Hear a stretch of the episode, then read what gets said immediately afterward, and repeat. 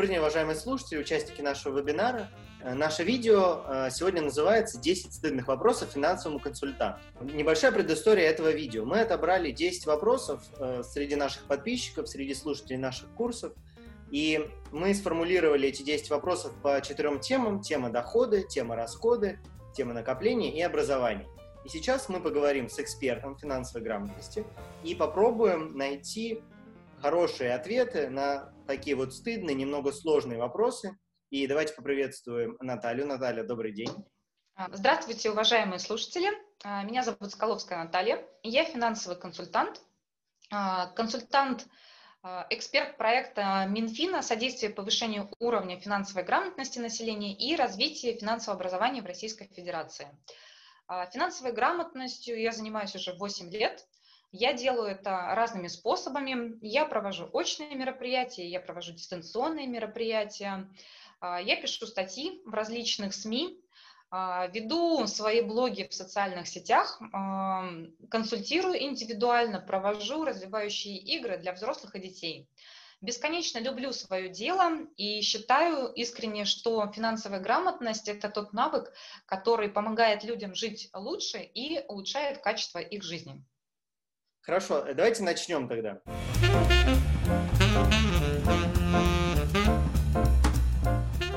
Э, Наталья, э, начнем с темы дохода. И первый вопрос, который наши слушатели вам задают, это как вы считаете или объясните нам, зачем нужно вести учет доходов и расходов? Многие же этого не делают, и у них все в порядке. Наталья, как вы считаете? Я считаю, что здесь каждый выбирает свою цель да, для чего он начинает это делать. Из моего опыта у людей для того, чтобы начать учет доходов и расходов, бывает разная мотивация. Например, человек начинает вести учет доходов и расходов, потому что он видит, что тратит все те деньги, которые зарабатывает живет от зарплаты до зарплаты. Про таких людей, и он сам про себя говорит, я живу, да, и у меня деньги утекают как вода сквозь пальцы или как песок сквозь пальцы. То есть нет никакого контроля, нет понимания, куда уходят деньги. Вторая причина, почему люди начинают вести учет доходов и расходов, это есть какие-то важные цели, которые не купить с одной зарплаты, не купить с двух зарплат, а, не купить даже если человек целый год будет свою зарплату откладывать. А, но есть важность этой цели, очень хочется их достичь, поэтому человек понимает, что необходимо откладывать эти деньги. Кредит покупать не хочется, переплачивать не хочется, а важно за счет собственных средств достичь этой цели. Поэтому, чтобы найти а, ресурсы в своем собственном бюджете для достижения этих целей, человек начинает вести учет доходов и расходов.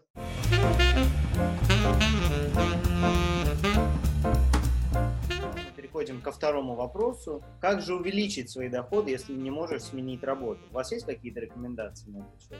Если мы говорим про текущее место работы, если это найм, возможно, стоит узнать у специалиста по кадрам, какая на сегодняшний день действует система э, продвижения по карьерной лестнице, да, какие есть возможности внутри компании. И задать вопрос этому специалисту или непосредственно начальнику, что я могу делать в рамках нашей компании или за рамками нашей компании для того, чтобы мой доход увеличился, например, на 10%. И слушайте ответ. Именно в такой формулировке стоит обратиться, что я могу сделать, потому что вы таким образом выражаете готовность брать на себя ответственность дополнительную, дополнительную работу, а не просто так а, просите повысить вам доход, да, потому что у вас красивые глаза. А, деньги платят за а, решение конкретных задач и за дополнительную ответственность. Если вы не хотите менять компанию, не хотите менять место работы, хотите развиваться в рамках этой компании, значит, вам нужно увеличить, расширять зону своей ответственности. Если вы самозанятое лицо, да, то стоит, во-первых, посчитать, а сколько же доходов сейчас есть у вас, действительно ли вам этого хватает или не хватает, подумать, а как вы можете увеличить дополнительно свой денежный поток. Возможно, это повышение стоимости стоимости услуг. Возможно, вам нужно что-то сделать для привлечения клиентов. В каждой конкретной ситуации нужно смотреть, но способы повысить доходы, я думаю, что всегда можно найти.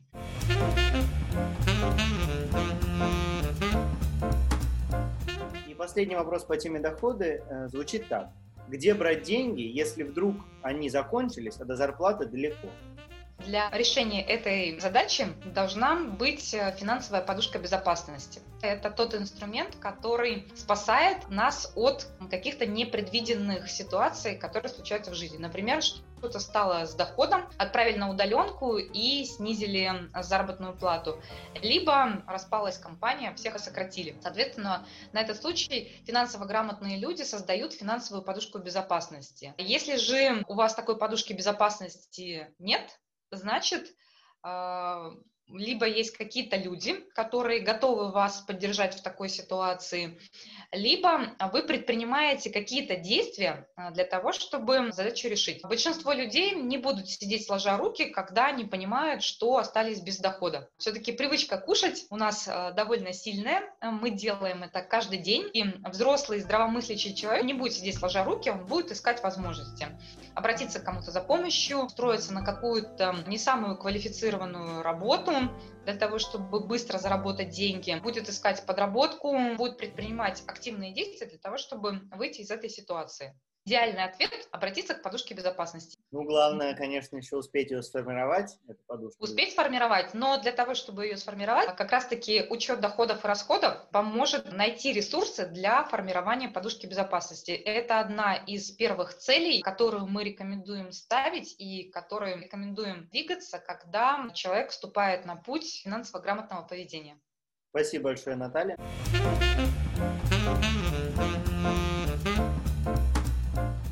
Вот мы закончили первую тему доходы. Три стыдных вопроса мы задали финансовому консультанту. Перейдем к следующей теме. Тема расходы. Четвертый вопрос звучит таким образом. Вот я должен много денег родственникам и друзьям. Что мне делать? Есть какой-то вот универсальный ответ на этот вопрос? Отдавать эти деньги вашим родственникам и друзьям, если вы хотите сохранить с ними отношения. А что делать, например, если не хватает денег, чтобы отдавать? Можно как-то вот выйти из этой ситуации? Не прятаться же от друзей и родственников.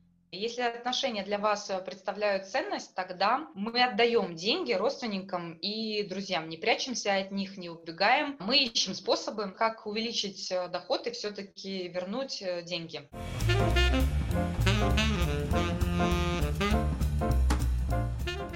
Пятый вопрос звучит следующим образом. Как жить, если гасишь один кредит другим кредитом? Так делать не стоит, хотя есть исключение, это пример рефинансирования кредита. В моей практике бывало так, что человек когда-то там, давно, несколько лет назад, оформил кредит или кредитную карту. Прошло время, изменились ставки в экономике, изменились ставки на кредитные продукты, и сегодня его кредитный продукт уже не такой выгодный, как был, например, несколько лет назад. Имеет смысл рефинансировать его, если этот кредитный продукт еще не закрыт, более выгодным кредитом. А как это сделать, мы с вами поговорим на наших занятиях. Но сегодня я скажу, что да, так можно делать, если вы видите для себя очевидную выгоду. Какая для нас очевидная выгода? Это изменение условий в лучшую сторону, то есть у вас снижается процентная ставка, либо уменьшается срок, либо уменьшается ежемесячный платеж. То есть должна быть какая-то динамика на уменьшение э, какого-то параметра. Просто так взять очередную кредитную карту для того, чтобы снять с нее наличные и погасить какой-то текущий кредит, делать так не нужно. Это, наоборот, загоняет вас э, в кредитную яму и увеличивает кредитную нагрузку и на ваш бюджет, и на кредитную историю в том числе.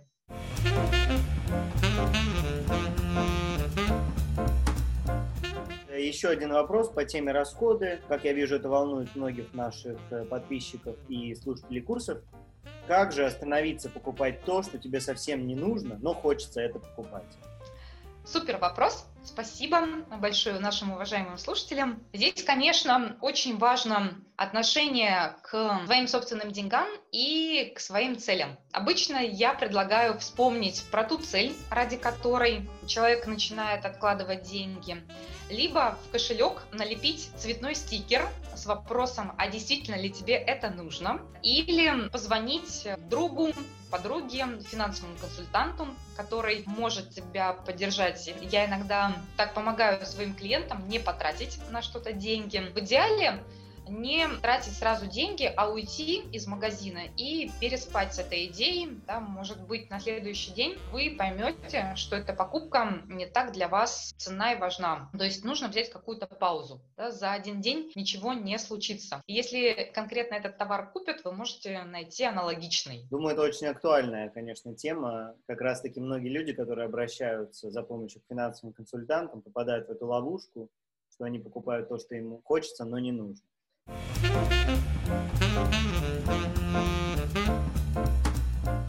Итак, вопрос звучит следующим образом. Не могу ни на что накопить, все покупаю только по кредитке. Нормально ли это? Тут можно смотреть, рассматривать эм, с разных сторон. Я знаю людей, которые используют кредитку как финансовый инструмент, но делают это очень разумно. Они попадают в льготный период, потом гасят э, потраченную сумму, в то время как эм, основные деньги, ну, например, их заработная плата, находятся на накопительном счете и приносят им э, проценты. То есть они успевают погасить эм, э, кредитный платеж до того момента, как начнут начисляться проценты. Но таких людей единицы. У них все в порядке с дисциплиной, а, у них все в порядке с самоконтролем, они не тратят лишнего и а, четко понимают, да, когда а, нужно остановиться. Повторюсь, таких людей единицы. Большинство людей не укладываются в этот льготный период, у них начинают капать проценты, и они переплачивают за свои покупки по кредитной карте. А, если вы не отличаетесь особой дисциплиной, то покупать все по кредитке для вас вредно. А, вы таким образом формируете у себя привычку постоянно жить в долг. Точно так же, а, как формируется любая привычка, формируется привычка откладывать деньги. Это можно делать разными способами. Кто-то откладывает 100 рублей в день там, наличными, кто-то а, каждый день переводит на отдельный счет или карту, кто-то ссыпает мелочь а, в банку, например, прихожей, да, если вам так удобнее и важно физическое подтверждение того, что вы откладываете деньги. Найдите для себя удобный способ, но самое главное, чтобы это действие у вас присутствовало в жизни и оно было регулярным.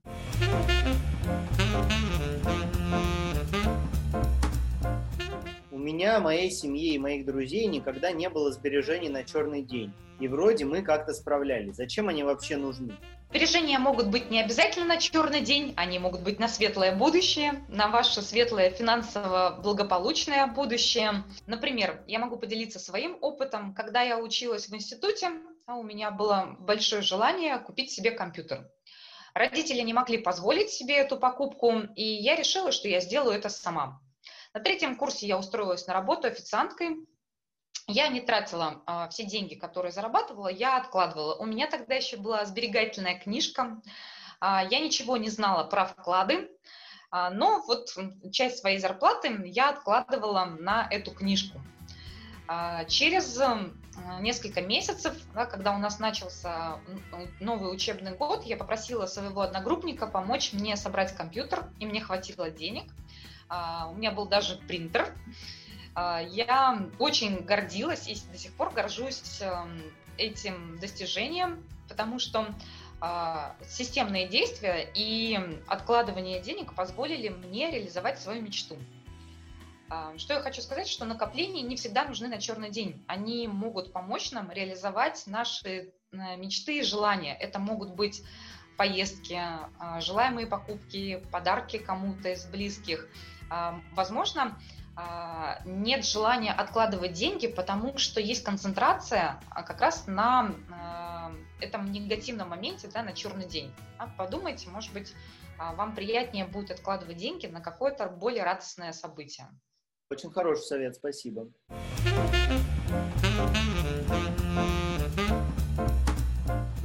Последний вопрос по теме накопления. Как же копить деньги, если еле-еле хватает на ежемесячные расходы? Для того, чтобы понять, почему вам еле-еле хватает на ежемесячные расходы, да, нужно понять, а на что, собственно, вам хватает и как вы тратите деньги, на что они у вас тратятся. Для этого можно там, в течение месяца, например, повести учет доходов и расходов, записывать каждую свою трату, куда вы тратите каждый рубль. Это можно делать с помощью а, ручки и блокнота, можно делать с помощью таблиц Excel или его аналогов, можно делать с помощью специальных приложений. А, не рекомендую пользоваться приложениями и сервисами банков, которые сейчас предоставляют. Это различные диаграммы а, в банковских приложениях. Почему? Поскольку они дают очень ограниченную информацию, ну, например, у человека может быть не одна карта, а несколько. Помочь увидеть полную картину поможет как раз-таки отдельное приложение, либо таблица Excel, либо блокнот. Посмотрите, куда на самом деле у вас уходят деньги. И бюджет ваш личный – это именно тот ресурс, где в первую очередь стоит искать деньги на сбережение, того, чтобы их откладывать. То есть нужно вести учет расходов и доходов, находить те траты, которые на самом деле бесполезны, ненужные, спонтанные, и эти деньги и начинать откладывать. Верно? Например, так. Да.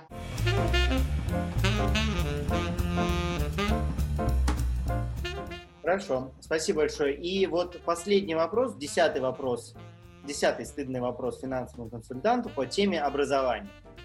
Вот финансовая грамотность – это вот такой хайп, все сейчас ее преподают, все сейчас ее учат, столько книжек выходит, различных курсов, материалов и так далее.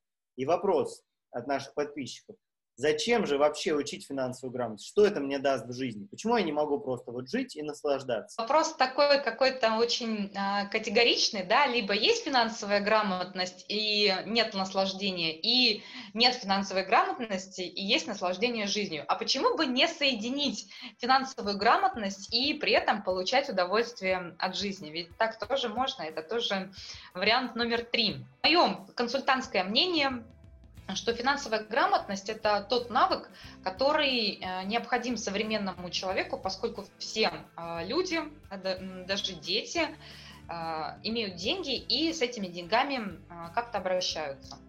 Если вы можете позволить себе не считать деньги, да, а, тратить их бездумно, и они у вас никогда не заканчиваются, наверное, вам не нужна финансовая грамотность, но это характеризует вас как не очень а, финансово грамотного человека. На самом деле а, богатые, состоятельные люди очень внимательно относятся к своим деньгам. Вы можете почитать, например, книгу «Ваш сосед миллионер», а, это очень интересная книга. Она рассказывает об исследовании двух американских экономистов. А, они задавали а, людям в Соединенных Штатах вопрос, как они стали миллионерами, и получали очень интересные ответы. А смысл такой, все богатые люди очень внимательно относятся к своим деньгам. Это одна из привычек состоятельных людей. Для чего конкретно вам нужна финансовая грамотность, я не могу сказать, поскольку я не знаю того человека, который задал вопрос.